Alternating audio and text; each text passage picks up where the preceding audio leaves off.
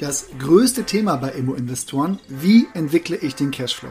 Und dazu gibt es einige Hebel. Neuvermietung, Mietanhebung, Kaufpreissenkung oder Zinsanpassung.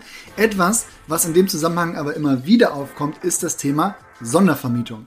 Aber was ist daran so besonders? Wie funktioniert das? Und wann kann man denn bitte davon profitieren? Für mich ein ganz klares Kaffeegespräch mit meiner lieben Kollegin Janina, denn die kennt sich auch in dem Bereich aus. Mein Name ist Oliver und so starten wir jetzt in diese Episode Immobilien einfach machen. Auf geht's!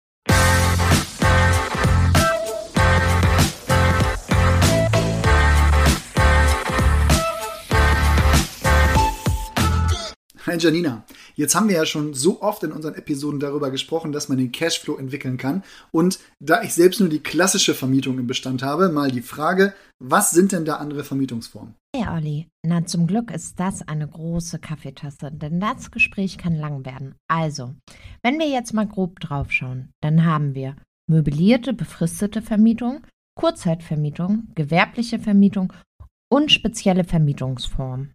Dann starten wir doch direkt rein und ich würde meine erste Frage stellen, nämlich, was verstehst du denn unter der befristeten Vermietung und was gibt es denn da zu beachten? Also, das ist tatsächlich eine der attraktivsten Formen, denn du hast hier die Möglichkeit, 50 bis 200 Prozent über der marktüblichen Miete zu liegen. Hintergrund, du hast einen befristeten Vertrag von drei Monaten bis ein Jahr und vermietest komplett mit Möbeln und Inventar.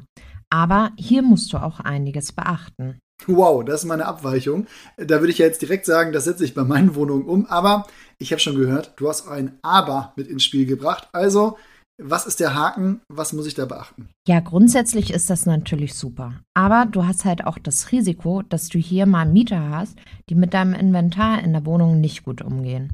Das Gute ist tatsächlich, dass du immer planbar weißt, wann du die Wohnung wieder neu vermieten kannst. Eine Freundin von mir arbeitet hier mit regionalen Arbeitgebern zusammen und die mieten dann immer für deren Mitarbeiter für gewisse Projektzeiten für die Arbeitnehmer die Wohnung. Aber auch hier, Olli, Lage, Lage, Lage. Das ist sehr entscheidend für die Auslastung der Wohnung. Am meisten gefragt sind die Einzimmerwohnungen. Hier gilt, je kleiner die Fläche, umso höher der Quadratmeterpreis. Ja, erstmal natürlich wunderbar, denn Einzimmerwohnungen, da habe ich ein paar. Bei der Lage, da kommt es dann ja vermutlich darauf an, für welchen Zweck man das auch vermieten möchte. Also es gibt ja, glaube ich, das Thema Monteurswohnungen. Da ist dann vielleicht Verkehrsanbindung oder Nähe zum Arbeitsplatz eher entscheidend. Jetzt hast du aber auch gesagt, dass man auch das Inventar vermietet. Was ist da dein Tipp, beziehungsweise wie geht man da jetzt am besten vor? Ja, wichtig ist, dass du alle überlassene Möbel und Einrichtungsgegenstände in dem Mietvertrag auflistest und du eine gute Übergabe machst. Alle Mängel müssen aufgelistet sein, so dass der Mieter am Ende auch für die Schäden herangezogen werden kann. Also Möblierung kann ja viel bedeuten. Was sollte denn so eine möblierte Wohnung alles haben, Janina? Also Bett ist klar, auch ein Tisch, aber was sollte noch alles vorhanden sein? Ganz ehrlich, Olli, je besser ausgestattet, umso höher die Nachfrage. Die Küche sollte im Idealfall alles enthalten, also Gläser, Becher, Besteck, Geschirr, Kaffeemaschine, Toaster, Kühlschrank und alles, was dazu gehört. Es sollte schon modern sein und auch am besten einen Arbeitsplatz haben. Dazu gehört dann auch WLAN. Gut, also ich merke, hier haben wir drei bis zwölf Monate Vermietung, aber du hast ja gesagt, die Kurzzeitvermietung, wenn das kürzer als drei Monate ist, gibt es ja auch. Also über was sprichst du hier? Ja, du hast recht, Olli. Kurzzeit kann tatsächlich auch schon eine Nacht sein, denn hier reden wir über Airbnb und Ferienvermietung. Auch hier, Olli. Was ist mal wieder am wichtigsten? Puh, ja, lass mich nachdenken. Also ich würde sagen, wenn ich an Touristen vermiete, dann würde ich auch hier sagen, Lage, Lage, Lage. Richtig. Ich persönlich habe diese Sondervermietungsform bei mir nicht in meinem Bestand. Hm, das hängt einfach damit zusammen, dass ich hier den Aufwand zu hoch sehe, kenne aber viele, die hier sehr erfolgreich unterwegs sind. Aber warum ist der Aufwand hier höher als bei befristeten Kurzvermietungen? Ähm, und kannst du mir da vielleicht Zahlen an die Hand geben? Tatsächlich hast du ja sehr viele Wechsel und im Schnitt hast du auch nur drei Tage Aufenthalt je Buchung. Und dadurch nutzt natürlich deine Immobilie viel schneller ab.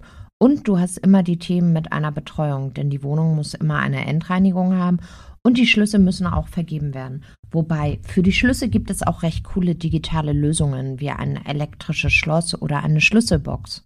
Okay, wahrscheinlich gibt es ja auch da Agenturen oder Dienstleister, die das betreuen könnten, aber tatsächlich spricht mich das jetzt auch nicht so an bei dem Aufwand. Zudem noch ein Punkt, eine Vermietung von Wohnraum über Airbnb, die ist ja auch nicht überall erlaubt, oder? Ja, das ist richtig. Viele Wohnungseigentümergemeinschaften haben das in der Teilungserklärung auch ausgeschlossen, wegen der ständigen Wechsel.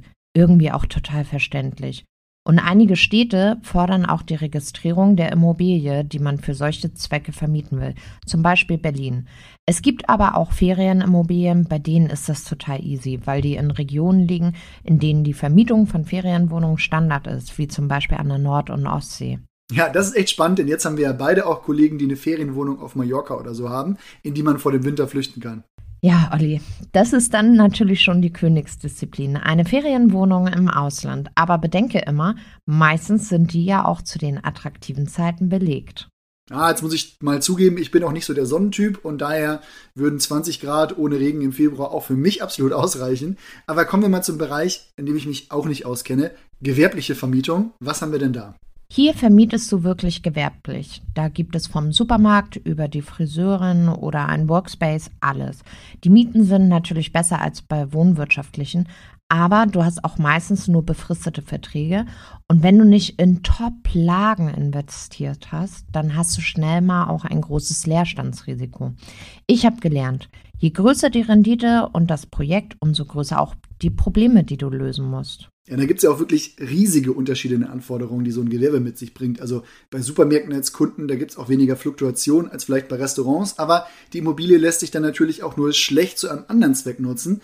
Dann sparen wir uns das aber vielleicht mal auf, beziehungsweise für gewerbliche Vermietung, da müssen wir sicher nochmal eine Sonderfolge aufnehmen. Und wir springen zum nächsten Teil. Es gibt ja noch spezielle Vermietungen. Was ist damit gemeint?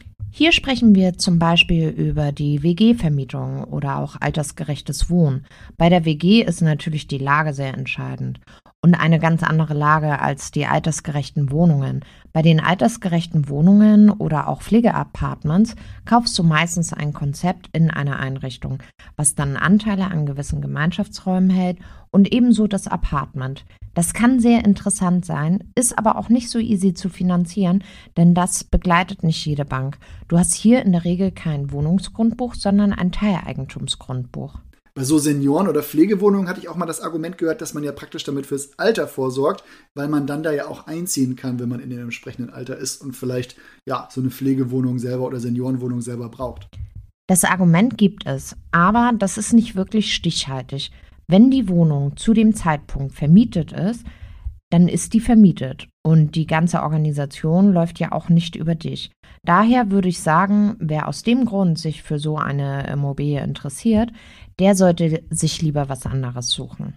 WG-Vermietung in Studentenstädten, das finde ich dann wirklich nochmal spannend. Man hat alle paar Jahre einen Mieterwechsel. Theoretisch kann man auch jedem Bewohner einen eigenen Mietvertrag geben. Jedenfalls war das so in meiner Studentenzeit in Münster. Ja, wenn das gut läuft, ist das super interessant. Das Konzept würde ich aber auch nur in den absoluten Unistädten fahren.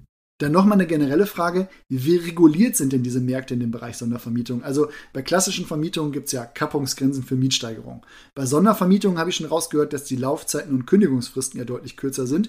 Wie sieht das da mit Mieten oder anderen Themen aus? Wie ich schon sagte, die Mieten sind deutlich höher. Hier gibt es keine Kappungsgrenzen, da du ja auch Inventar mit vermietest generell erstmal wirklich spannend, wie breit man sich da auch aufstellen kann. Aber was ist vielleicht dein persönlicher Favorit an dieser Stelle? Ganz klar, Olli, die befristete Vermietung. Das ist, finde ich, am besten kalkulierbar. Ja, da würde ich sagen, dazu folgt in einer der kommenden Folgen mal ein Beispiel, wie man da wirklich Stück für Stück vorgehen muss. An dieser Stelle aber erstmal vielen Dank für deine Zeit, Janina. Kommen wir zu den Urbio Takeaways.